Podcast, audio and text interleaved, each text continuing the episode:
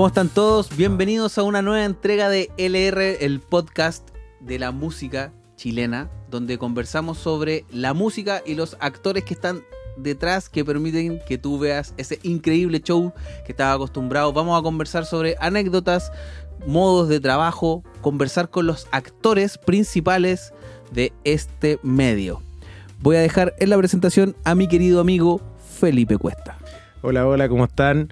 Contento ya de estar en este nuevo capítulo de LR Podcast que hoy día contamos con un invitado de lujo. Un honor tenerte acá. Un aplauso grande del estudio se cae abajo para Jorge Gaete.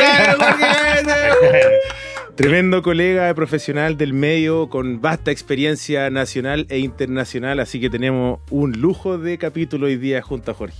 Muchas gracias por la invitación. eh, Muchas gracias a ti por Me aceptar. sorprendió el llamado, pero lo, lo recibí con mucha, Humildad ante todo. con mucha, con mucho entusiasmo y con ganas, pues nunca había participado en algo así, entonces qué bonito, esa es poder conversar en realidad, conversar Sí. un rato de lo que hemos hecho. Eso. Y saludar también a nuestro auspiciador, periférica. Cerveza Eso. Periférica de San Bernardo al mundo. Muy buena, yo estoy probando la Lorea el trigo. Eso, yo voy, Yo voy a probar hoy día una y para qué vinimos, porque era la que me faltaba, la que me Esa. faltaba. Salud. Esa es la que me sobra. por su por su podcast. Eso, gracias, mucha gracias por venir, prosperidad Jorge. y muchos capítulos. Eso, eso esperamos. Hoy está rica esta, parece una bebida. Ah, Es una bebida. sí. Pero Refrescante, boca. Cuidado. sí. ¿Se puede mezclar con pisco? Ah, Ya, gracias. claro. Bueno, y saludar también a la cámara 4, que sin Grande, ellos nada de esto sería posible, tremendo. que nos ayudan con todo. Parte fundamental de este equipo. Y no sé qué están tomando. Están tomando agüita, parece. También No. tiene su chupita. Ah, Lorea del trigo bien. también. Bien, también se están castigando. Sí. Lorea del trigo, Hace muy calor, buena, hace muy Hace buena. calor. en el control room. Se echó a perder el aire acondicionado del Las control room, por eso. todo ahí. Sí. Se, se le ve el sudor al Sammy, Sí. mira, mira. Están ahí hidratándose. Eso. Como corresponde. Y también saludar a Andes Música que nos está apoyando con equipamiento para poder realizar este podcast para ustedes y que todo esté funcionando perfecto. Maravilloso. Un abrazo también a los amigos de Andes Música por su apoyo. Importantísimo. Así que bueno, partimos este capítulo. Jorge. Bueno, eh, nuevamente un gusto tenerte acá y, y queríamos empezar a preguntarte desde tu inicio, tus raíces. ¿Cómo parte, cómo decidiste entrar en este rubro? Porque tú igual tenías una vasta experiencia y harto tiempo también en el medio. Entonces tenéis como el recambio generacional y un montón de factores que has ido visto, cómo, que has ido viendo de cómo ha evolucionado esta industria. La verdad que eh, nunca decidí de- dedicarme a esto, en realidad, como decir, obviamente cuando, porque todo este gusto por la música comenzó, no sé, como todo, por, por escuchar música al principio. Eh, artistas favoritos, herencias de familia. Yo en mi familia no tenía, no hay ninguna relación con la música o músico dentro de mi familia. Entonces, más allá de simples oyentes de música, eh, no había nadie relacionado ni músico o trabajador de la música ni nada. Entonces, al principio, como cualquier persona, me acerqué a la música como un oyente Claro. para disfrutarla. Y ya después, con, el, con los años también de busquilla, ya enseñanza media ahí, como buscando revistas de música y cachando que había otro mundo también detrás de, de que no solo estaba el músico también, Claro. como que también hay detrás todo un equipo, claro. una gente que se dedica, eh, que es un trabajo, porque también al principio como que, y más en nuestra época, eh, si bien yo soy eh, de los años 80, nací, eh, veníamos con toda esa, querámoslo o no, esa historia de la dictadura que Claro. también era bien rep- reprimido la parte artística en general, música, Claro. art- Exacto. arte en general. Sí, No había mucho desarrollo, no había desarrollo en No, general, no, no, nada. no había industria. Ilimitado, a cagarse igual. Claro, entonces en los 90 ya que aparecen los clásicos, ya que son clásicos a esta altura, eh, a todos también nos picó el bichito más aún por la música, pues si ya habían referentes nacionales en que, eh, eh, y muchas más también eh, opciones, no solo rock,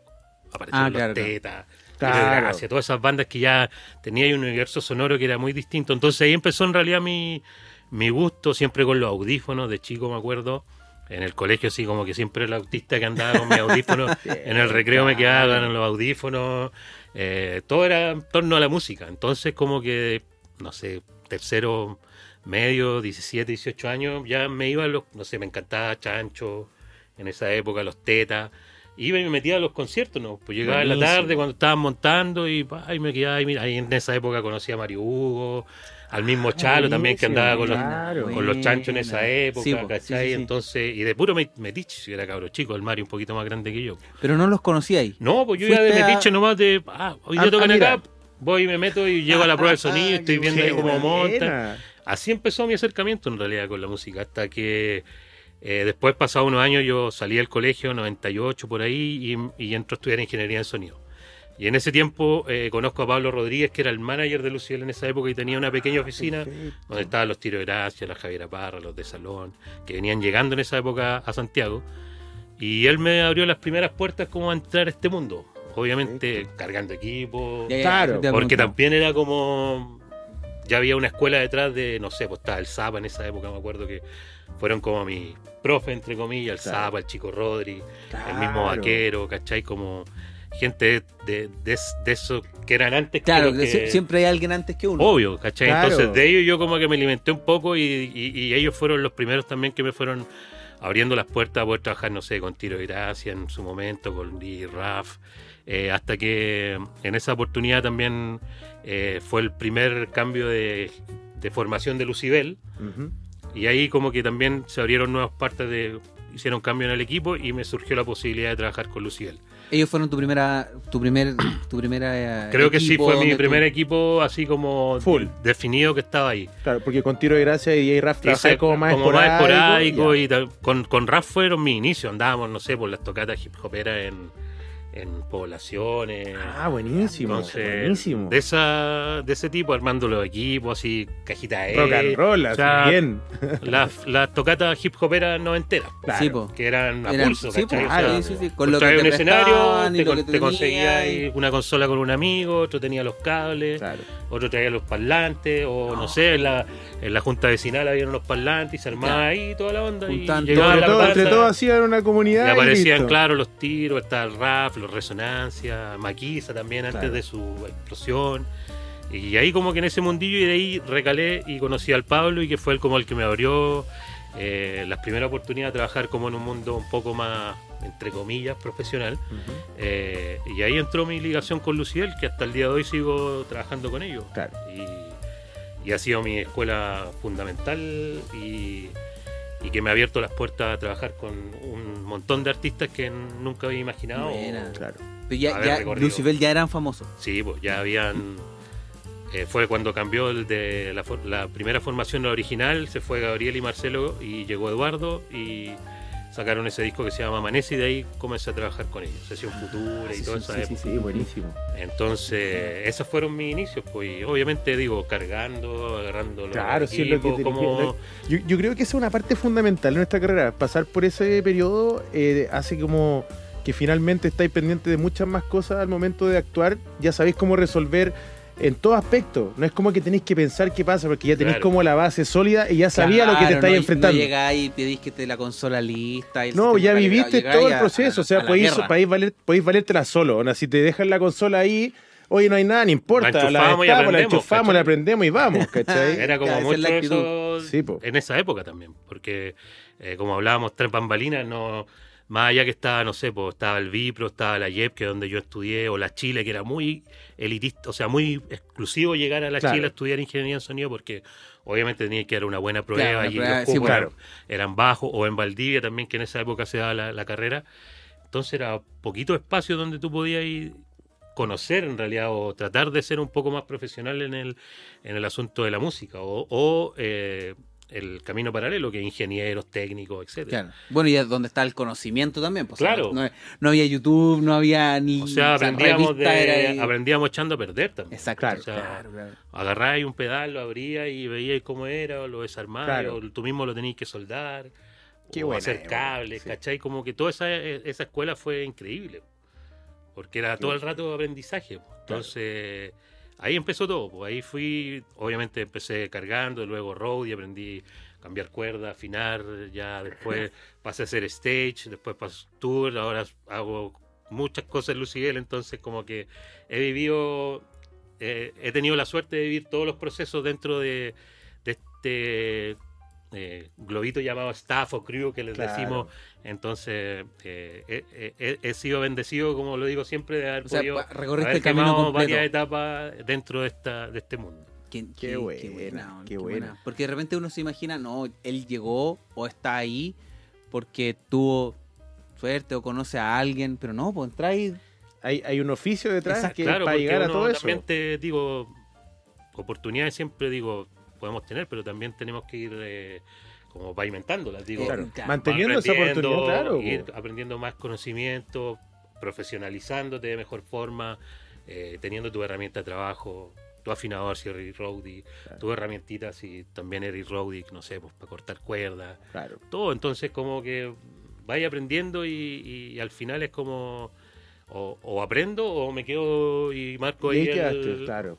Eh, con todo respeto, pero marcáis que hay como en una línea ahí. Claro, no, no seguí. Que, claro, no que hay en 45. Claro, sino Siempre que mantén- te siempre mantuviste para en arriba. 20, pues no Claro. sé, ¿cachai? Y, y para mí siempre es como, digo, más con las herramientas que tenemos hoy, hoy en día, nunca dejamos de aprender en esto. No, claro. No, pues Claro, Porque, no sé, eres iluminador y sale un, lu- un foco y al otro año ya salió otro. Claro. O somos sonistas, y todo, o claro. el micrófono, la tecnología que cambia. Hoy en día podéis mandar grabar. audio, no sé, pues, por a través de un cable Ethernet. Sí, Antiguamente, ¿cuándo íbamos a pensar en eso? Claro, nada. Entonces todo el mundo, es nuestro, nuestro hermoso mundo de- de- del arte eh, está todo el tiempo mutando. Sí. Todo. Es que donde se permite también, y eso es lo que uno de repente olvida, es como, no, si yo ya, ya soy músico. Y no, po, el, el arte tiene ese beneficio que te obliga además a estar siempre actualizado. Porque es donde Claro. se, la parte, no sé, por la electrónica, yo creo que donde más se experimenta en pedales, Claro, en sí, po. sonido y cuestiones así.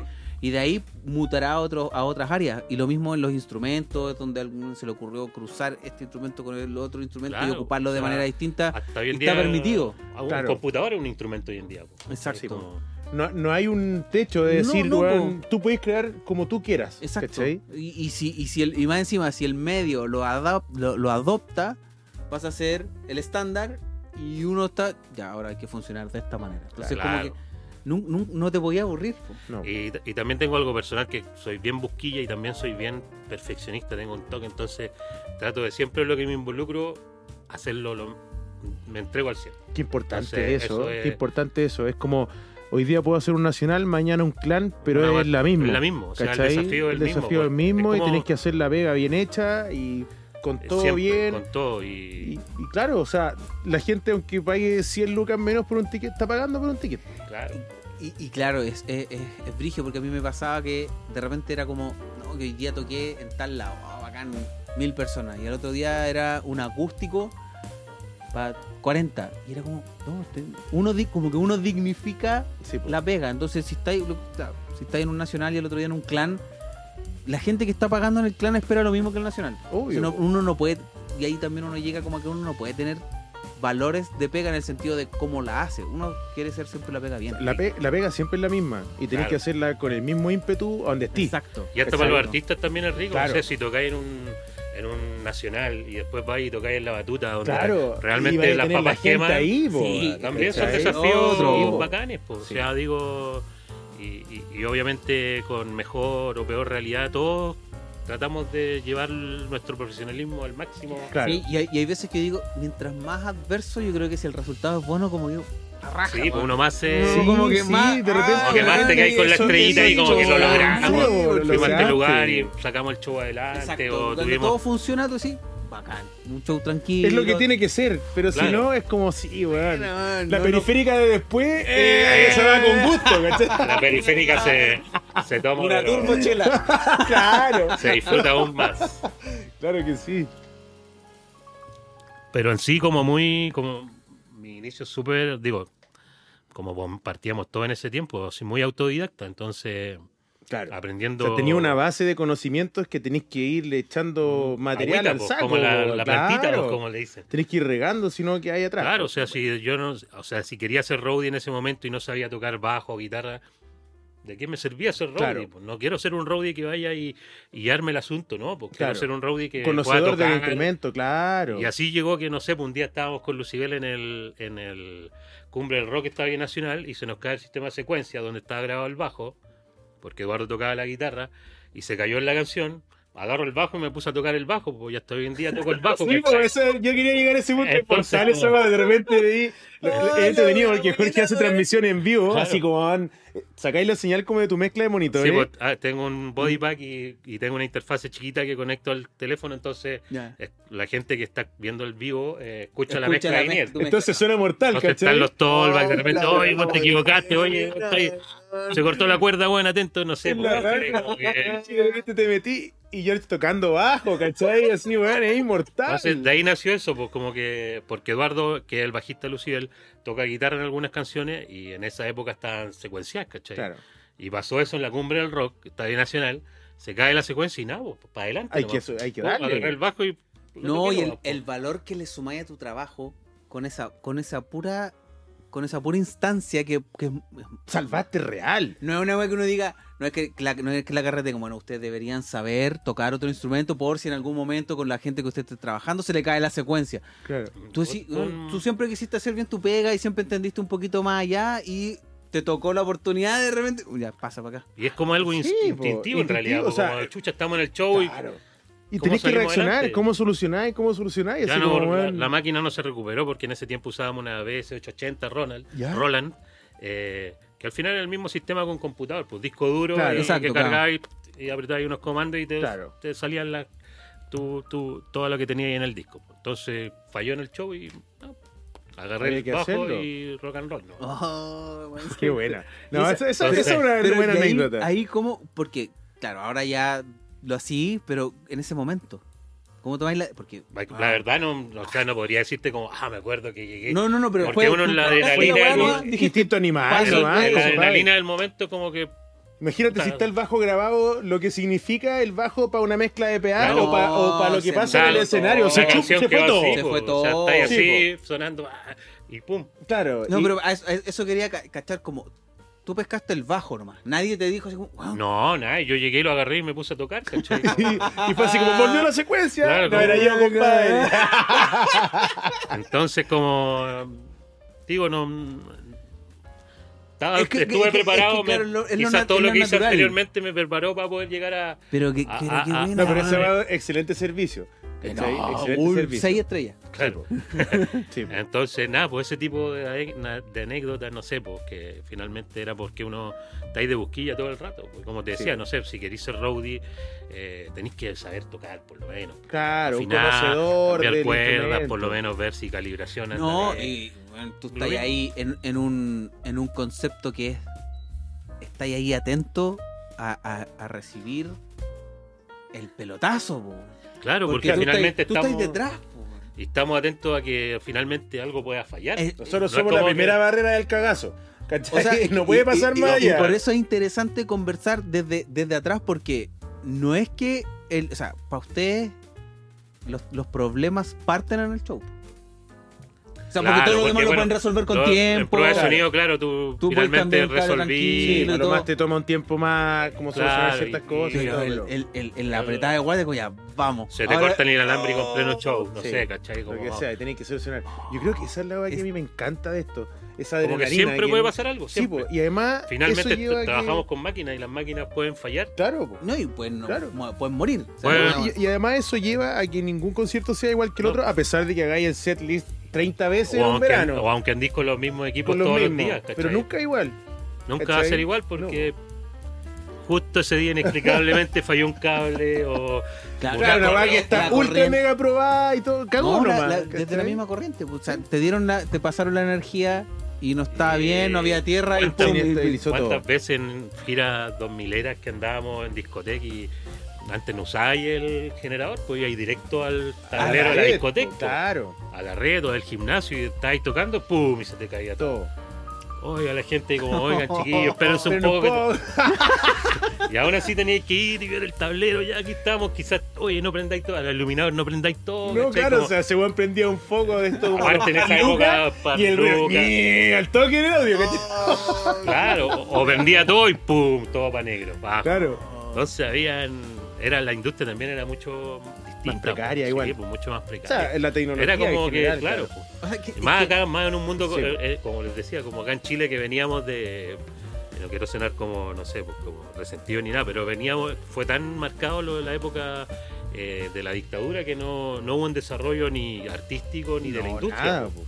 Nada. en pues general, te, encontraste con un, con un antes y un después donde tenías que enfrentarte a lo que se hacía afuera, lo que, y lo que podías imaginarte cómo funcionaba. Pues, y ese era el tema, no había Claro. información, no habían shows que entraran como tú decir, como lo que hacías No tú, no de ir a meterte al show y decir, oh, mira, estos buenos hicieron Claro, esto, entendiendo po. un poco, ah, mira, podríamos hacerlo así nosotros. Claro, yo creo que ahí se perdió la costumbre y, y las ganas de ir a ver te- teatro o, o de escuchar radioteatro, de hacer todas esas cosas, que fue como medio como censurado, por así decirlo, como más adoctrinado. o sea, ¿no? es que la, la libertad que tiene el arte es que tú podés decir la cual que queráis. Podís, po, pero eh, no, tenía, no, potencia, no tenemos ¿no? una industria tan potente, eh, tenemos una industria pequeña, pero yo creo que a raíz de eso, porque culturalmente hablando igual somos un país que está como lo que hablábamos No, con Rodrigo, somos un, un país pobre culturalmente, Pero a pesar como con de las eso- ganas pero- de, de, de ir a ver teatro, todo, como que no hay una costumbre social, ¿cachai? Sí, es distinto. Bueno, yo viví 10 años en México y, y es muy distinto también. Muy distinto,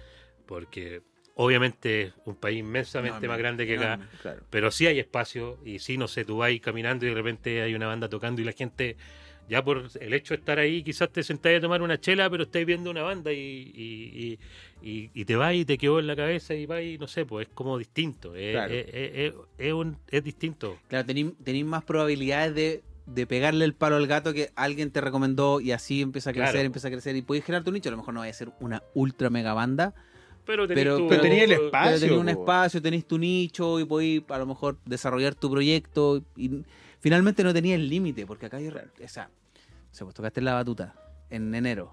En febrero tocaste, Sí, no sé, pues no en, tenemos- en el, la SCD. Y en tres meses ya se te acabaron la. Es como, Sí. claro, o sea, no sé, pues artistas como Lucibel, la misma Fran, no sé, o la Cami. O sea, ha sido una gira en Chile y tenéis que parar, no sé, cinco o cuatro meses para poder volver Claro, a hacer otra gira, Claro. crear otro concepto o generar otro estilo de, de para poder volver a dar una vuelta. Para porque que sea mercado- nuevo. Sí, po, Sí, po. porque no lo recorriste una vez y ya. Claro, muy cortito. Sí. muy No, cortito, y o sea, además en el verano por lo general recorrís tres cuartos del país, por Claro. el puro verano, entonces ya para, verano. para el invierno como que no te queda mucha chance de poder volver a, No, a todos claro. lados, po. que, que, que, que buena. Lo del bajo me dejó, me dejó loco, porque al final es como. Es, es- es la impronta de cómo tiene que funcionar, porque perfectamente tú podrías haber dicho. Se cayó la secuencia. Me Tengo que ahí. resolver la máquina. Sí, po, ¿Cachai? Como si- o me no, quedo ahí mirando. No, me quedo como- mirando, O sea, no- no tengo nada que hacer. No tengo nada que hacer. me- Claro. Y agarraste el bajo que es como. Está muy afuera de tus responsabilidades, pero salváis el show, po. Sí. ¿Cachai? Es como. e- e- esa- Está muy afuera, pero no tan afuera.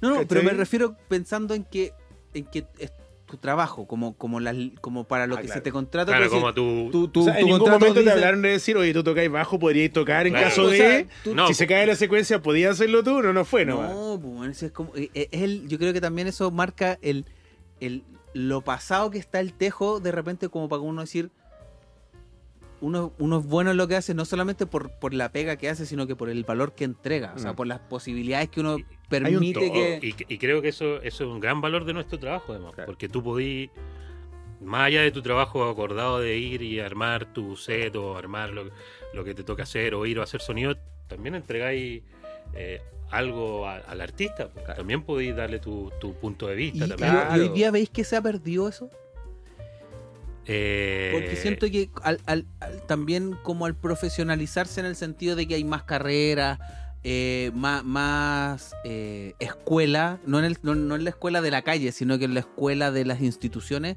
como que salen con más el concepto, no es que no me pagan para esto.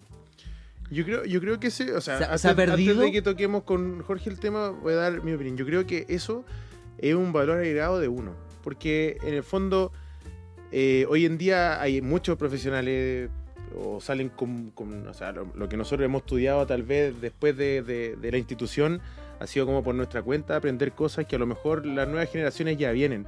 Pero hay un tema ahí que es como eh, lo humano de tu trabajo, ¿cachai? Porque en el fondo no es como voy y hago la pega.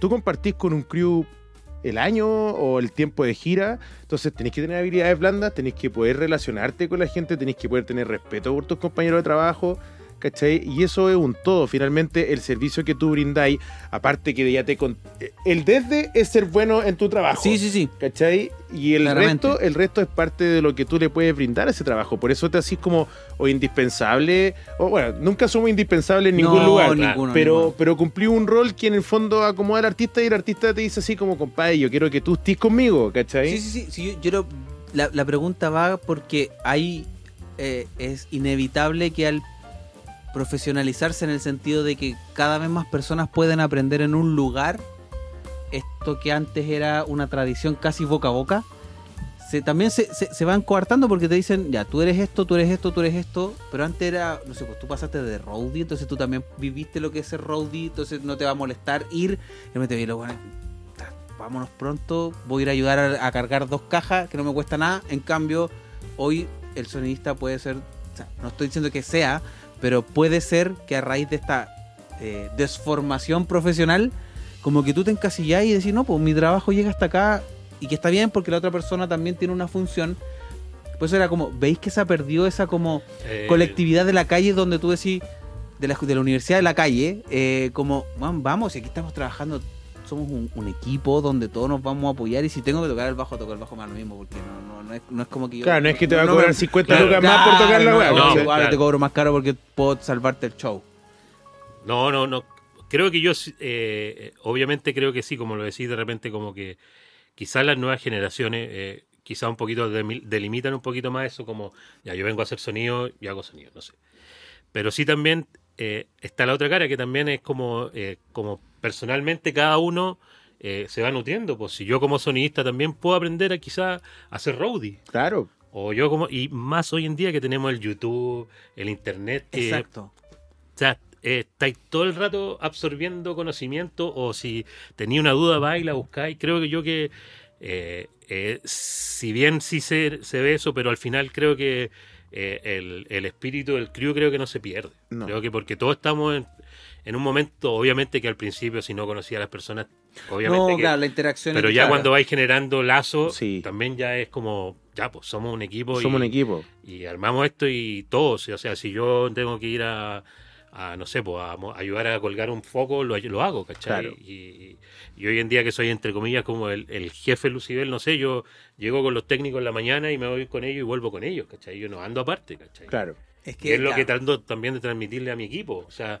Claro, es que estáis liderando. po. Sí, porque finalmente esa tradición, el día que tú no estés, tiene que quedar, po, de alguna manera. y Y, es como y generalmente también, es pues, con no el sé, ejemplo. O el sonista llega y microfonea tu batería. ¿Cómo querés Sí, que po. suene? No, no esperéis que el roadie te la, Claro. te la- Obvio, te monta, pero tú ves, acomoda los micrófonos. Claro. como, es- es- finalmente esto es una claro. cadena, ¿cachai?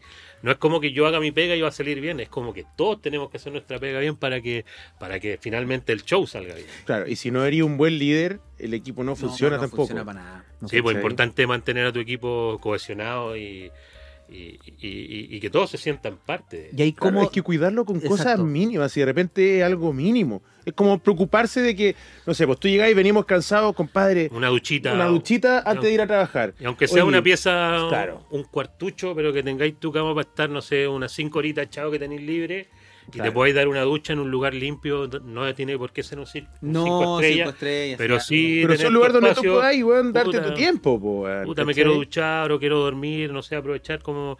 Creo que esos momentos también son súper valiosos porque Claro. de repente andamos uno tras otro y llegáis muertos y... y- y porque como que toda la Claro, y gente cree que uno, horizontal, que uno claro. anda como con la vida del rockstar. No, no, para nada. Y no, no, y enten- entender que ustedes llegan antes y se van después.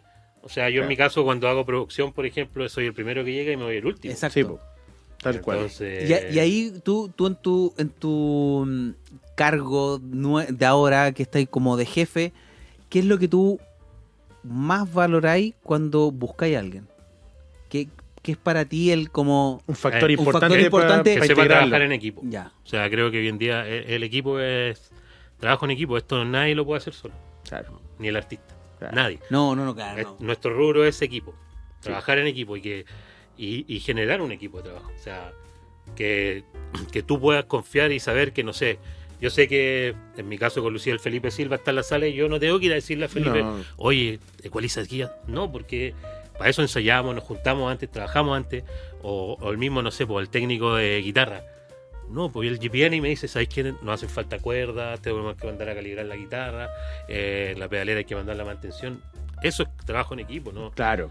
O sea, yo necesito, yo estoy mirando, no sé, pues yo estoy mirando que esté el, el equipamiento correcto, que el escenario esté esto, pero yo no me puedo andar eh, preocupando de que el amplificador esté con los tubos correctos o que Ya, la guitarra le falten claro. cuerdas. Para eso necesito un equipo. ¿no? Claro. No, no me, no me daría poder hacerlo yo Claro, solo, ¿cachai? o sea, que sea proactivo. Claro, eso, es- eso es una buena palabra. Proactividad. Proactividad ante todo. O sea, Y compromiso también creo.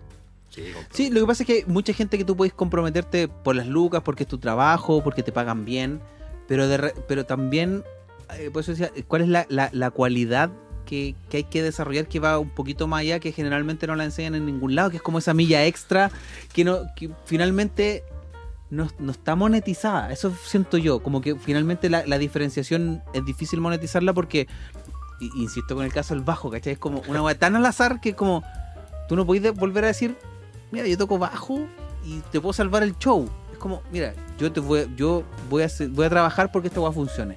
Claro. Van a haber momentos en que vamos a trabajar lo que hay que trabajar, va a haber momentos en que vamos a trabajar más, Claro. pero el, el Y de repente va a ir un show por la misma plata que tocaste dos temas. Claro. O sea, Exacto, si tení, exacto. tení un, o un show que vais con la guitarra acústica y estáis, de co- y, y estáis ganando lo mismo que Claro. si fuerais con todo el, Con todo, la Claro. Entonces, O sea, y esas es son las muy- ventajas al final. Es que da para muchas Claro, es que eh, un, mutaciones. un- un poco lo, la, la principal razón de por qué queremos como exponer esto es porque se pierde tanto esa esa no sé si romanticismo pero es que al final uno yo, yo también soy más antiguo dentro de las generaciones ¿cachai? y veo o sea para mí era poder tocar con un artista era el sueño gratis, pagado, me daba lo mismo. Para mí era como, yo quiero tocar con alguien, quiero ir a un escenario, quiero tocar en, en estadio. Ese era mi sueño. Pero después tú te das cuenta que hay muchas cosas que no se cuentan, como esto, ¿cachai? Como, como el trabajo en equipo, como es, importante entender que hay que dar un poquito más, que no, no, no, no todo se va a valorizar en plata, sino que uno también tiene que aportar. Y esa, eh, es- es- ese momento de ser como indispensable, que es indispensable, eso hay que dejarlo claro al tiro. Pero ese, ese, ese valor que uno le aporta al equipo no es por la pega a la cual uno generalmente se le está llamando. Es como ese, es ese problema que uno resuelve o esa habilidad que tiene que, que tiene que ser hasta externa. O sea, como, Claro. no sé, po, alguien dijo, oye, no llega la secuencia y tú podés saber, a lo mejor está mal ruteado por aquí, por allá, por allá. Si eso era. Claro. Y solucionaste una vez que estuvieron agarrándose a cabezazo en media Claro. hora y tú lo solucionaste, pum. Y yo como batero, ¿cachai? Ni siquiera como, como parte de lo que a lo mejor era mi trabajo. Pero que, que se, como dar a entender ese, esa milla extra y que no es monetizable, creo que también es importante porque hoy en día eh, se está apuntando a profesionalizar un rubro que también tiene mucho de eso, de esa milla extra que no es monetizable. O sea, que las Claro. nuevas generaciones no, no, no, no, no vengan con ese bicho de que mm, trabajé hasta las 9 y era hasta las 8 y cómo vamos. Claro. No, pues, hubo que quedarse porque uno tiene un objetivo, pues. Claro. uno trabaja con, con hacer uno la buena pega y esa misma buena pega te va a llevar a lo mejor a que un staff distinto o u otro staff te llame y eso es más pega y eso Claro. es mejor pega y eso es seguir creciendo. Elevando, elevando todo, claro. todo, todo en realidad. po. Porque uno tiene una responsabilidad también con el medio. Uno de- me pasa a mí que uno en un momento critica mucho, pero uno es el medio. Uno es parte del medio. Entonces, si uno tampoco hace algo para que se eleve, es parte del problema. Claro. Sí, pues Sí. mantenien- man- seguir manteniendo el, Un estándar más estándar. bueno. Claro. Entonces, eh, eh, eh, encuentro entretenido y importante que eso, eso de es, es- es dar esa milla extra en función de lo que del, del show, del resultado. Mira, creo que, bueno, bueno, voy a hablar muy personalmente porque creo que eso pasó mucho, eh, como el 2001, 2002, eh, surge la posibilidad de irnos con Lucibel a Estados Unidos. Y dentro de, de los que trabajábamos con Lucibel en esa época, se nos dice a, a todos chiquillos, mira, nos vamos a ir a Estados Unidos, la banda se va, eh, nosotros podemos costearle su estadía y su comida y ustedes paguen sus pasajes. Y dentro de eso, eh, Felipe Silva, yo y el vaquero decidimos irnos con la banda el 2001 Buenísimo. a Estados Unidos. Yo descongelé ingeniería en sonido Buena. Porque dije, no, pues, sí, No, Es la oportunidad, po. es- Nunca Claro. había viajado fuera de Chile porque con mi familia nunca habíamos tenido la oportunidad de irnos de vacaciones o algo así a conocer afuera. Entonces era la oportunidad de mi vida. po. Claro, totalmente. Obviamente yo siendo roadie no, ni siquiera se me pasaba por la cabeza ser sonidista ni nada, ¿cachai? Como que... Y, y- ese momento creo que fue así, eh, ha sido mágico en general a todos los que estuvimos en esa época. Porque generamos un lazo que es familiar ya. Claro. O sea, Te vaya a otro país. fuimos a otro país, vivimos 24-7, llegamos a Estados Unidos, nos compramos una van, recorrimos todo Estados Unidos con el backline arriba de una camion- de la camioneta, tocando en Barsucho No, 50 personas y el estadio de los padres San Diego, por, por ejemplo. Entonces, esa escuela es. Impagable, O sea, po. Vivimos no, todo, vivimos viviste con- todo claro. de verdad, con mucho humildad. Congelaste y no descongelaste nunca más. O sea, Sí. Hasta que después, no sé, pues llegué a hacer sonido monitores para Luciel también, ¿cachai? Como Qué wey. sin haber haberme quedado quizá, o qué hubiese pasado de mí si me hubiese quedado eh, eh, Claro, no, con la idea de ser ingeniero en sonido Exacto. y terminar mi carrera, entre comillas, con la cual yo también, cuando entré a estudiar ingeniería en sonido, obviamente que lo veía mucho con el estudio y la música, Claro. y cuando llegué a estudiar ingeniería en sonido te das cuenta que los tres primeros años son puros números. Sí, po. No veis nada. Lo que estudio. hablábamos, lo que hablábamos en el, en el otro capítulo. Entonces era como que de repente yo decía, chucha, aquí estoy como quizás tendría que en tecnología en sonido, y como que en ese momento uno, ah, ingeniero y la cuestión, ah, Ah, o sea, lo que le decía a Arnaldo, o sea, yo estudié porque fue mi manera de poder entrar al medio, ¿cachai? Claro. A, a- a la época que yo estaba. Entonces, yo, como tú, no tengo, o sea, mi hermano cantaba, tenía su banda, yo lo iba a ver, todo bien, pero no tengo nadie como ligado a la música que me haya dicho así como, mira, ven, esto es, esta es una guitarra, consola, esta es una claro, guitarra, así. un tío, papá ¿cachai? sonista claro, que, que, te ha dicho, que me haya guiado, como que me haya dicho, oye, mira, escucha así, Toma o clase, no sé, claro. eh, mira, esto es una, esto es el rock, esto es el metal, esto y esto suena así porque esto y- Claro, Eh, y, eh. y como yo decía, jamás toqué una consola antes, nada, o sea, yo llegué a estudiar ahí. Y ahí me forjé, y ahí agarré conceptos, profesores, buena onda. Y también partí de Rowdy en la Miriam, ¿cachai? Después empecé a hacer la secuencia porque Chris se fue, ¿cachai? Entonces, ahí como que agarráis la avalancha y tenéis que entrar. Y entráis un staff donde, no sé, pues el director musical es Roberto Trujillo, el baterista Cristóbal Orozco, el, El guitarrista Rodrigo batería Horta. ya venía de una carrera de, no sé, Claro, o pues, sea, estaba Carlos rodeado Justad con el Panchito Guerra, o sea, roadie histórico. Claro, en, en la sala estaba Chico López, monitores Diego, o sea, y Chico- Diego Ile me hacía clases, Chico ¿cachai? López es un vivo ejemplo de eso, un Sí. autodidacta que es un maestro, ¿cachai? Sí, po, Pablo maestro. Flores también autodidacta. Son gente que Sí. Es que es otro concepto, es- es lo- que decís tú, po, hoy día está igual medio manoseado el concepto de maestro, pero son maestros. po. Son maestros. Dentro, del, con- de- dentro de la etimología de la palabra, son maestros. Claro. Son gente que han entiende, forjado su han forja- se han forjado, han experimentado, no te están hablando, y personalmente Exacto. con algo que, te que pueden- ellos mismos forjaron. te comparten su visión y, y- y- y tienen un, un- un- un espectro de conocimientos súper amplio porque los han vivido todos. Claro. Creo que esa era la escuela que venimos todos de esa época un poquito más antigua, Claro. que era como aprende y crece, ¿cachai? Exacto. O sea, Claro. Sí, pues pre, pre o sea, imagínate, yo tenía 19 o 20 años y andaba de gira con Chico López, ¿cachai? Que Sí. había grabado el día cero de la ley. Sí, po, tal cual. Entonces, puta, y hoy en día es mi amigo, ¿cachai? O Sí. sea, como puta, Es que es, es- es- es básicamente como cumplir el sueño, porque igual hoy día es mucho más fácil contactarse con cualquier persona. Hoy sí, por los teléfonos, Los las teléfonos, redes o sea, sociales y- hoy día es mucho más fácil. Mucho pues, más sin ir fácil. más lejos, podía escribirle a, no sé, eh, Hasta, me gustó cómo, me gustó cómo sonaba el pues, y Claro. con el sueño loco le escribí, oye, tú Claro, ya, proyectos, no sé, sí, y- pues, y en puede leerlo, puede que no. en una ¿cachai? fiesta te vio. Ay, este buen like, ya, por Gracias. último. No, claro. y listo, y listo. Pero, o sea, sin ir más lejos, estaba en un festival que tocamos con Cami en el Tecate Emblema y me quedé a ver a Gwen Stefani, po, weón. Va a sonar increíble. Y le escribí al sonista nomás, po, así por Instagram, y él respondió. ¿Cachai? Entonces pedís eh, como preguntáis, ¿cachai? Como que generáis como una cierta red. El weón me mandó unos videos de él como con su flujo de trabajo, ¿cachai? Entonces, podí, es mucho más fácil hacer redes hoy día que Antes, antes. no, po. tenías que ir a acercarte. Claro. Y si no lo conocías, y también éramos. Eh, también me incluyo que también en algún momento uno también es celoso de tu trabajo. Claro. También como Eso te que iba a preguntar. llega alguien nuevo te- y como que también sentís como. Por- porque igual Claro. costaba mucho más. O sea, hoy en día yo creo que es muy poca la gente que puede decir, no, es que este es mi información porque yo No. tuve que sacarme la cresta y tuve que comprar el libro que me costó 50 lucas y bajar. Claro. Lo que pasa es que- la información es de nadie. Entonces, en ese tiempo, igual te iba a preguntar cómo fue tu experiencia con cuando te compartían la información, porque era gente que costaba mucho más. O sea, había gente que, sé, pues, tenía amigos en, en Valpo y tenían cassette que eran copias de la copia de la copia Uno y te mismo, llega. estaba esperando para grabar ahí la Sí, canción po, por la radio. claro. Yo hacía Poniéndole- conspiratorios con la radio, el, pues, el papel al cassette para que No, pudiera esperando grabar. para poder ahí Claro, grabar tu para poder canción grabarlo. La cámara 4 no tiene idea de esta weá porque son muy jóvenes. Esta- están ahí que es cassette de partida. Claro, cassette.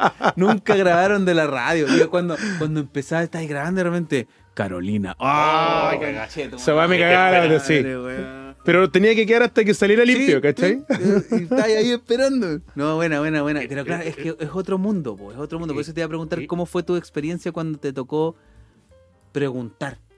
Porque claro, tú puedes ir a ver y todo, pero cuando dices, oye, ¿cómo así eso? Y ahí, Bueno, siempre fue, digo, ya estando dentro del grupo humano también es obviamente distinto, porque siempre Claro, es más es fácil. ver receptivo. Obviamente, por ejemplo, cuando iba a los chanchos y me metía, no sé, po, de col- colado nomás a mirar, obvio que es distinto, porque marcáis una distancia también. Pero estando ya en sí es como todo el rato Claro. te están te estáis retroalimentando o si necesitáis saber, no sé, oye, ¿cómo programaste salud? Va y le preguntas, y obviamente no te van a decir que no. pues, No, po. como... es que ya, claro, llegáis a otro nivel de confianza también. Aparte también con el tiempo y que ahora hay herramientas para estudiar por todos lados, tú también sabéis que por más que compartáis todo tu conocimiento, nadie es tú. No, nadie lo va a recibir. Nadie lo va a recibir de la misma manera. O sea, claro, yo puedo pasar mi sesión al que me la pida, se la Pero no va a paso. operar de ningún- de la pero misma claro, forma. no, no va a percibir lo que está pasando de la misma manera, ¿cachai? Y para él quizá una compresión que tú tenías va a estar errónea. Errónea o y claro, y, y al final es súper subjetivo el resultado, nuestro trabajo ¿cachai? es muy subjetivo. Claro, ¿Qué totalmente. pasa? Y bueno, y volviendo como creo que esa escuela de, de haber girado en Estados Unidos, de haber vivido todo eso, de, de haber tocado en antros para, no sé, 40 personas, no sé, el Knitting Factory en Nueva York. Llegamos y era, no sé, pues, como en la esquina de un estudio chiquitito y, y estaba la barra y estaba eh, ahí, ¿cachai? Entonces, o haber tocado en el Greek Theater, cuando veis realmente la producción, ¿cachai? Claro. Eh, no sé, con Mon Laferte me tocó estar en el Madison Square Garden, Oh, me tocó estar increíble. en el Forum, me tocó estar en el Hollywood Bowl. Claro. Oye, Jorge, y pregunta, cuando estabas de gira con, con Lucibel por Estados Unidos en esa época, ¿ahí ya te empezaste a meter como en la producción igual? ¿O como que, Es que en creo el que era me tan, imagino era como tan eran... como, yo creo que era tan como una, era como una, como éramos comunidad y vivíamos todo en torno, todos hacíamos todo. Ah, Era buenísimo. que, Oye, ¿qué sistema hay acá? Y est- estábamos en la misma casa, entonces, ah, va a estar, no sé, hay KF850 en ese. Perfecto. Listo, Reunión era- todo el día. todo el día. De verdad, era, era- Claro. vivíamos todo en torno a Lucibel en esa época. Fueron, no sé, 6, 7 años en que todos íbamos a los ensayos, todos grabábamos los demos, todos componíamos, estábamos en la ayuda, estaban componiendo los chicos. Oye, ¿podríais poner esta palabra? Era Buenísimo. así todo el tiempo. Era- Oh, qué brillo. es como- esa, experiencia es, es única, la verdad, porque creo que hoy en día ni nosotros mismos con Lucibel la podemos lograr hoy en día, porque obviamente todos crecimos, Claro. todos tenemos familia, No, son pero otros Y el- así fue, un, todo- fue un momento y un, y un, eh, creo que fue un momento único y, y hermoso, o sea, fue No, y que te hace digo, un lazo, weón, potentísimo. único, o sea, No, y, y crecer de una manera porque tú veis todo. O sea, Todo. realmente no- nadie te puede todo. contar. Nadie te puede contar. todos veíamos todo, o sea, íbamos, armábamos, como te digo, armábamos la sala, desarmábamos, echábamos los, arrendábamos un carro en U-Haul, lo conectábamos a la van, echábamos los carros, no sé, ya, vámonos a Las Vegas, Houston, y nos dábamos una vuelta un fin de semana, cuatro días tocando con los instrumentos en la van. Qué bueno. Fue harto rato. Sí, pues estuvimos, estuvimos cuatro años en Estados Unidos, cuatro o cinco años y dos años en Ciudad de México. Buena. Donde- Qué buena experiencia. No, me Eh, imagino que ya el flujo de trabajo, los shows, todo. si Papiadito. todo fluye. Es que- Claro, Es o sea, que, claro, éramos, ya tenía- éramos como lo hacíamos nosotros, éramos six pack porque la banda era un trío y andábamos tres técnicos que hacíamos todo pues, y contratábamos gente local que nos echaba la mano y todo, pero el six pack era como que llegábamos Ahí lugar estaba y el corazón. como, pum, y nos tomábamos todo, pues. Claro. Entonces era, esa escuela fue, creo que Brutal. no me arrepiento de haber decidido haber No, ah, no, comprado ese pasaje y habernos experiencia. ido y, La mejor inversión. Sí. o sea, sin duda, o sea, Es que eso, eh, eso te da el, el, el profesional que eres hoy de día. verdad, de verdad no ¿cachai? me imagino haber no, no haber tomado esa decisión. No, no me arrepiento en nada. Quizás no ahí- hubiese ido por otro lado tu No, carrera. claro. Quizás claro. hubiese terminado quizás dejando sonido y hubiese sido publicista, no sé, Claro. por decirte algo. ¿Y en qué año estabas de sonido? Estaba pasando de segundo a tercero. O sea, todavía no veía nada de Ya. consolas ni nada. Claro. Puro álgebra, física, Claro. cálculo. Claro, y quizás también, pues. Entonces, como que uno, yo, claro, pues tú venís como con esto de ah, la ingeniería en sonido, el estudio, la música, Claro, y llegáis y el primer cachetazo es otra cosa. pues. claro, Que pura teoría, pura teoría. Pura teoría. No agarráis ni un cable po, No, en po. los primeros años, nada. Entonces era como, ah, y aparece esta oportunidad y fue como, vamos. No, y, y es una Y la mejor escuela, es una la mejor escuela. calle, o sea, el escenario, la Sí. mejor la ruta. Sí, po. Girar, o sea, la mejor escuela, es la mejor. Porque hoy día te salió bien y mañana no sabéis cómo. No, pues. No, po, y, y claro, y el, y el resolver cualquier problema que te pueda salir, porque ya ya conocís toda la weá completamente.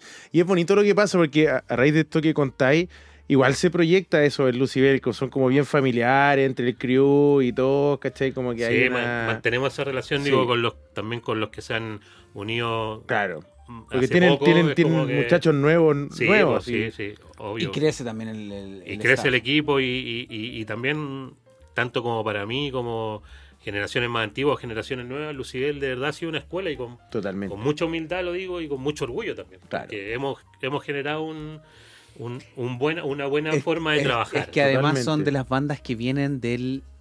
de que son íconos, po. Sí, po. Sí, pues dentro O de todo. sea, dentro de todo, o sea, yo me acuerdo, yo soy del 87, yo estaba en el colegio y era, yo iba a ver a Lucibel, po. Sí, po. probablemente estuve en algún show donde estás y tú y, y- y- y es como, y es de Eh, las qué últimas bandas que tú sí, son bandas, o sea, los Chanchos, Lucibel, yo creo que la última de haber sido de Salón. de salón. De salón yo De creo que es lo más nuevo lo- de, lo- de lo esa camada, de- ¿no? Camada Psycho y de Psycho, bueno, es- Psycho antes de salón también. No, no, pero, Sí, pero me refiero como que, que el último concepto como de banda chilena que tú decís, está, en todos lados, gira nacional, Claro. y, vent- y, y reventando las ventas en disco, en Feria del Disco, que nuevamente Sí, la cámara 4 no debe tener ni idea.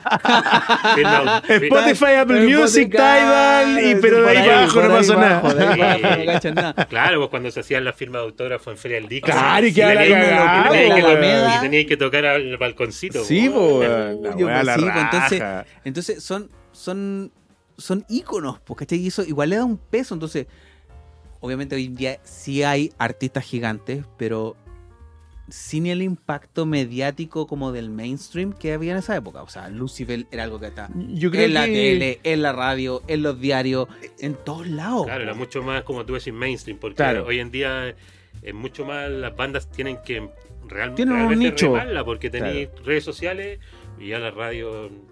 O sea, ya no, ya no, o sea, la Ya única fila llegar- que veía es para entrar a un concierto hasta que abran las puertas, pero antiguamente, claro, eh, las firmas de disco y todas esas cosas era, era como algo que, que te, te daba cercanía real con el artista que estabais viendo. Claro, entonces llegar, a, llegar a, eso- a- a uno, llegar a trabajar con ellos es un... Sí. Y, y- y- y, eh, muy, muy loco porque yo cuando estaba en el colegio nunca escuchaba a Luciel. Como que renegaba, decía, como que no me gustaba. De hecho, la primera vez que lo escuché fue con el, con el tercer disco, que es el disco rojo, y como que ir, recién conecté y después la vuelta de la vida me llevó a trabajar con ellos. Qué buena, que qué heavy. buena. Entonces muy heavy y, y como les digo, no sé, esa escuela de todos esos años girando y viviendo también y, y viviendo afuera te, te hace crecer, madurar. Porque Sí, totalmente. No estáis con tu familia, los que estábamos solteros vivíamos en un departamento todos, con su pareja estaban por otro lado, entonces era tu familia. Era... Claro, totalmente. Y No no estaba internet, me acuerdo cuando llegábamos a Los Ángeles nos comprábamos unas tarjetitas de 20 dólares y llamábamos una vez a la semana a la casa. po. Oh, qué Llamar por tipo. teléfono. po. Carísimo. Carísimo aparte. Oye, mami, ¿cómo estás? Y Ya, ahí pa- una pa' hora saber. hablando. Vas a ver, y ahí Claro. te actualizaba y una semana después. O iba y de, buen después ya con los mails, llegabas y al principio de los mails, mandabas un correo y de repente en una semana no te lo contestaban. po. Porque también la otra persona tampoco sabía si tenía Sí, acceso pues, claro. en directo. po. Entonces, heavy, pues era heavy. Está, ahí esa está ahí en. Estados Unidos y en Chile, o sea, había un Sí, abismo po. de tecnología No, por medio. Oye, y después de Lucibel, ¿cuál fue el, el- el Eh, camino? Después volví a. Volvimos a Chile todos y nunca he dejado de trabajar con Lucibel y después, en realidad, también eh, también por motivación propia empecé a hacer producción, porque es muy distinto ser productor técnico, production manager de una banda que production manager de un festival o de una productora, porque son Totalmente, distintos, sí. son antagonistas, porque yo te pido y tú me, me tienes que dar el feedback, entonces Claro. también son distintas miradas cuando tú eres production manager o stage manager eh, de un festival o de una producción. eh, Llega el production manager y te exige, y Claro. tú tienes que cumplirle, entonces como son distintas miradas, entonces Claro, claro, me tocó también ser, no sé, trabajar en festivales de stage manager o producción. Después, y después al. ¿Cuándo fue? Cuando como el 2017, por ahí, 2016, me ya eh, coincidí con una gira con Mon Laferte. Ahí está viviendo en México tú. Estaba ¿O- viviendo en México y justo eh, estaba siempre vi- cuando viví en México venía a Chile eh, porque seguí trabajando con Lucibel y, y venía a hacer las giras con ellos. Y me contrataron para ser production manager de una gira de Mon Laferte, la primera gira de Mon Laferte en Chile. Ujú. Hice toda la producción y ahí al final de la gira obviamente me conocí con Mon y todo, nos conocimos y ahí me ofreció tra- integrarme a su equipo, que fue el 2017, justo el inicio de Amárrame y toda la época ya como el boom más grande de la Mon. Claro. Y ahí me fui con Mon, pues y ahí tuve como tres años que eh, dejé como stand-by Lucibel y, Ya, eso te iba a preguntar. claro. Y porque no, no me daba el tiempo. Sí, con la Mon fue... No, fue una Fue fue locura, Ah, O locura. sea, no sé, pues estábamos tocando un día en Latin Grammy un jueves y el sábado estábamos tocando en Madrid, ponte tú. Claro. Ese Qué tipo de- lindo, qué lindo. De, de, de, Esa era la, de- la de- vorágine. de itinerario. de la vorágine, sí, po. O- y, y también, digo, toda esta escuela Lucibel y, y con la MON vivimos una gira que es como la que la típica que soñamos todos acá en Chile, pues que te subía al bus con las literitas Claro. y by venue en venue. Esa gira la hicimos cuando hicimos la gira con Juanes. Qué bueno. Hicimos Arena, hicimos Forum, hicimos el Teatro del Madison Square Garden, hicimos el estadio de los Miami Heat en Miami. Qué bueno. Entonces, y ahí vivir esa experiencia, y justo coincidió que el Miguel, que era el production manager de Juanes en esa época, me integró mucho al equipo y, y yo viví mucho toda la negociada con los con los con la técnica, ¿cachai? Andábamos con, Ah, qué andábamos bueno. con cuatro camiones, un Bueno. camión con puro equipo de SPER, un camión con sonido, un camión con iluminación y un camión con pantalla y backline y tarima. Fue... Y andábamos con Era- seis buses. O sea, la logística de esa O weá era sea- una locura. Sí. Y fue así, tuvimos dos meses en Estados Unidos girando, recorrimos Estados Unidos completo y Canadá con los venues de primer nivel, o sea que llegáis, tenía el deck de descarga, llegábamos, teníamos, no sé, eh, 100 Claro, cargadores. No, no te ponían a 300 metros de la No, entrada. Claro. Llegáis, se baja el weón de el flaco de rin, hace los puntos, pum, se meten, suben la parrilla, después entran los cabros con las tarimas, backline, sonido. O sea, era el sueño del increíble, pibe. ese fue- ese- totalmente. ese fue, esa experiencia ha sido increíble, o sea, la tengo atesorada en el corazón porque No, claro, fue tremendo. como la gira que todos soñamos hacer. Claro. El sueño, pues. No, y más encima Sí, adquiriendo arena. conocimientos brutales, ¿cachai? Brutales, o sea, ¿Y qué cambia cuando trae a ese tipo de, de, de, de trabajo? Entonces, sí, ya esto es lo mismo con una mayor responsabilidad o hay o es un mundo completamente distinto. Creo ¿Qué- yo que cuál- en cuál- realidad al final es, es lo mismo, pero en distintas proporciones. ¿no? Ya. Porque la responsabilidad, digo yo, que finalmente esté todo dentro del show, técnica, camarín, etcétera. En el lugar que sea, vaya a tener que tenerlo mayor o menor. po. Claro. Ya. la- igual tu figura también cambia en el sentido de, de que depende de qué tan mainstream sea el artista hasta donde tú podías apretar al production manager del lugar Ah, que, está, no, no, de no. que está produciendo. No, claro, yo, pero yo eh, la, la pregunta era como para aterrizarla en al final, desde tu inicio hasta el hasta que llegaste a ese al sueño, tu visión fue siempre hacer la pega increíble. O sea, Obvio, siempre- o sea, o es sea, a que- eso voy. es Como que esa era la pregunta. si no, no hubiese llegado ahí. No, po. por eso, porque de repente. Mañana va a seguir siendo lo mismo. Exacto, Claro. Porque para mí eso es mi pega, es mi vida. Entonces, Claro. ¿Cuál, cuál fue? Por eso, porque de repente, no sé, pues tú tienes un- una pega donde dices, no, es que acá, acá sí. No, pues, o sea, si no, si no, si no le ponís lo mismo a la pega más chica, como lo que hablábamos al principio, de, de- de ir dignificando el lugar porque uno está en el lugar, claro, es imposible llegar al otro porque no podéis lidiar con lo que o sea, está antes. que o sea, si vais al escenario, digo, al, al más bonito y, y está el gaffer ahí todo amuñado en la esquina, eh, puta, voy y lo saco. Pero si voy al escenario más chiquitito y sí, está el gaffer, voy y también lo voy a sacar. Qué Claro. buena. Porque da lo mismo, o sea, si un escenario chiquito, un escenario gigante, tenemos que vernos de la mejor forma que. La banda, el artista que está ahí, nuestra pega es que salga todo perfecto y el artista se vea increíble en el momento. Claro.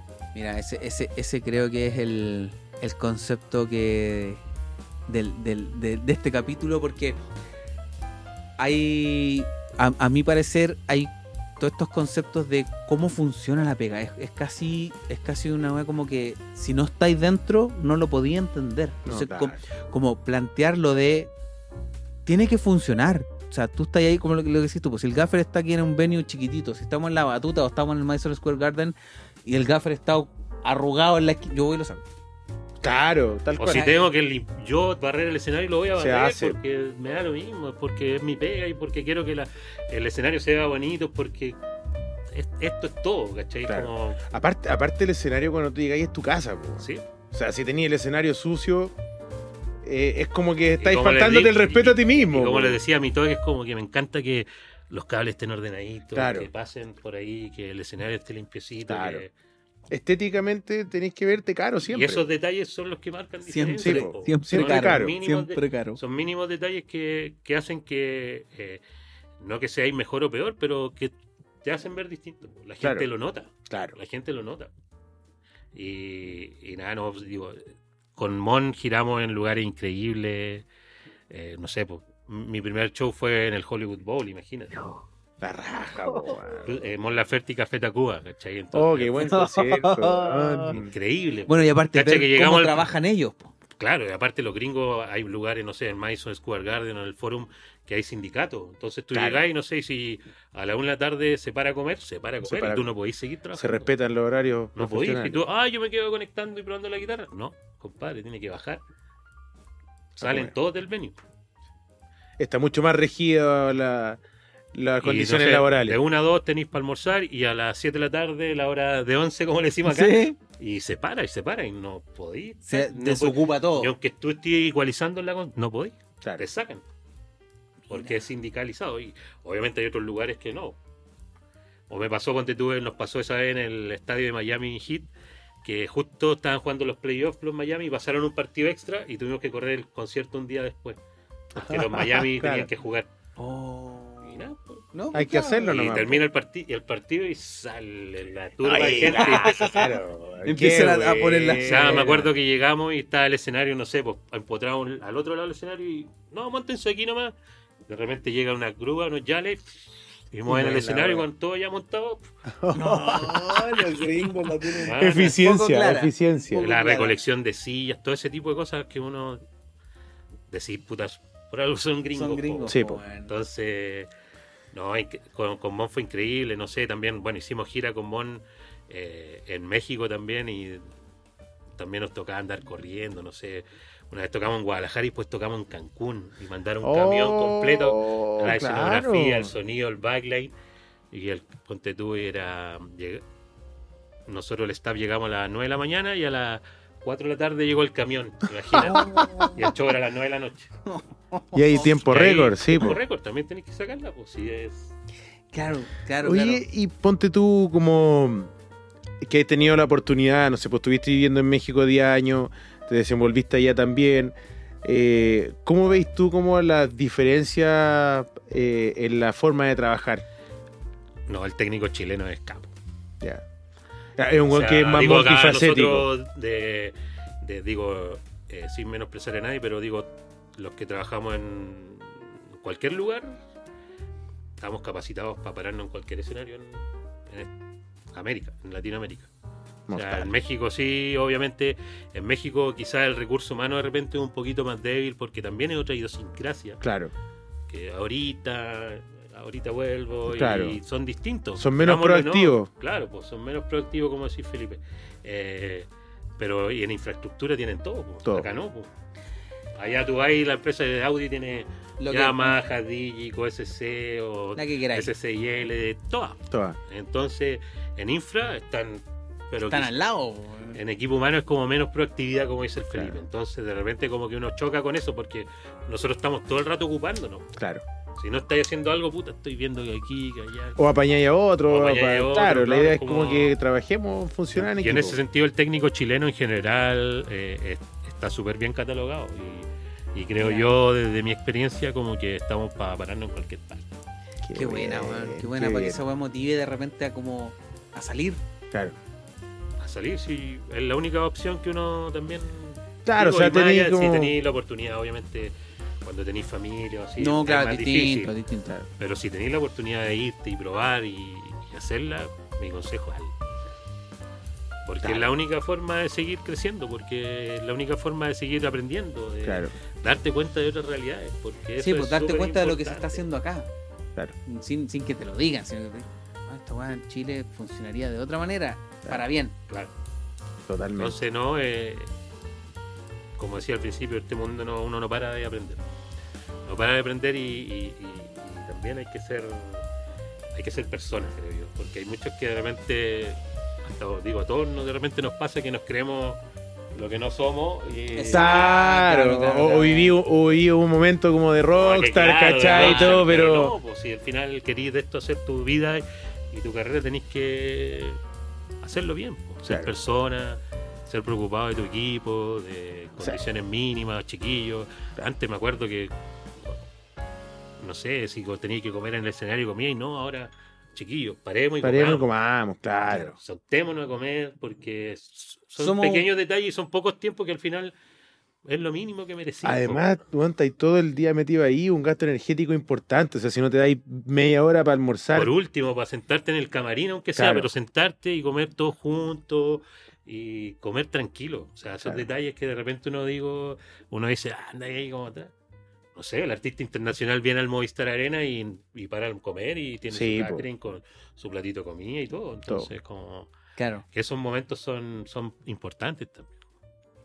tal ser cual. persona.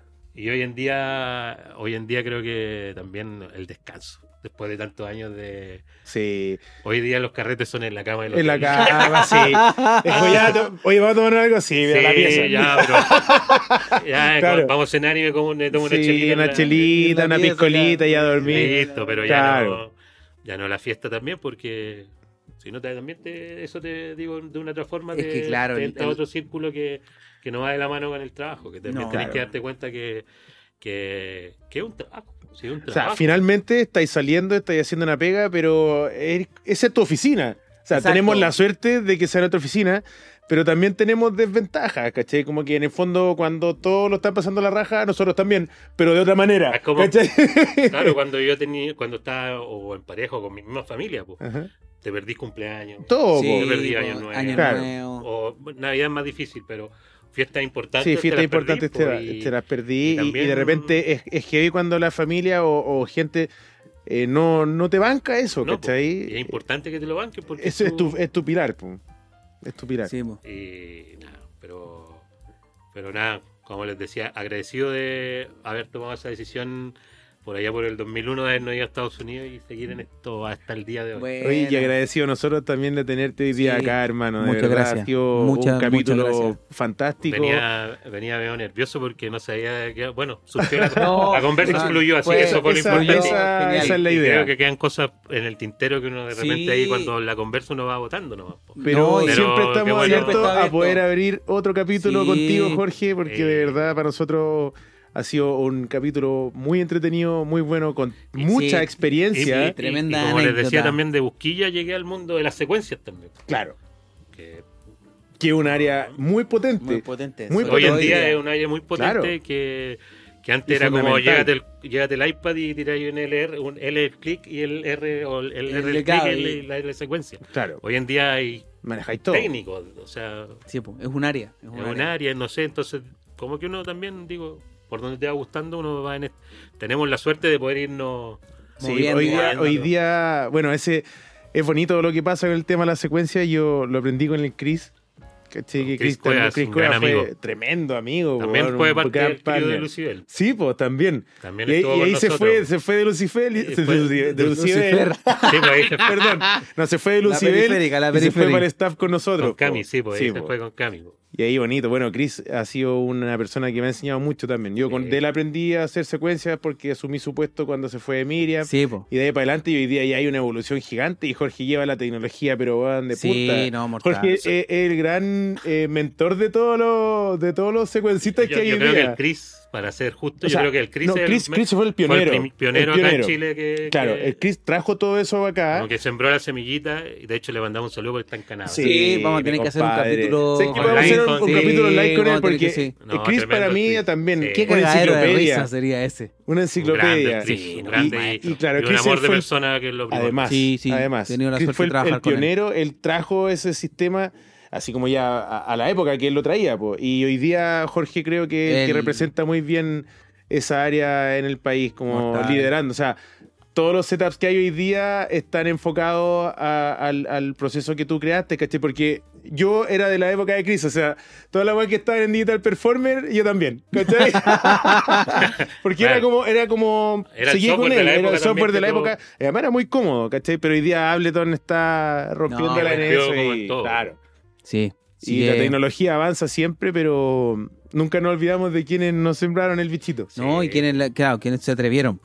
Quienes se atrevieron. Así que no, bueno, y agradecerle, chiquillo, la invitación. De verdad que ha sido un grato momento de, Bien, recordar. esa y, es la idea. y uno siempre se queda con cosas porque también el tiempo es. No, esa, esa- pero- esa es la idea también de, de este podcast. Es como eh, exponer lo que no se ve. vivencias. Claro. Exacto, exacto. Como esa, esa pequeña info que en algún algo de esta conversación a alguien le va a hacer un clic y va a ser como, ah, sí, me ha Claro. pasado, o buena, bacán. Si va más allá de lo técnico, que hoy día podemos estudiarlo donde, donde sea. sea, donde sea, donde sea. Pero la, la experiencia y el camino de las personas, yo creo que es lo que va a marcar la diferencia en las decisiones de la gente que quiere entrar en este mundo. Claro.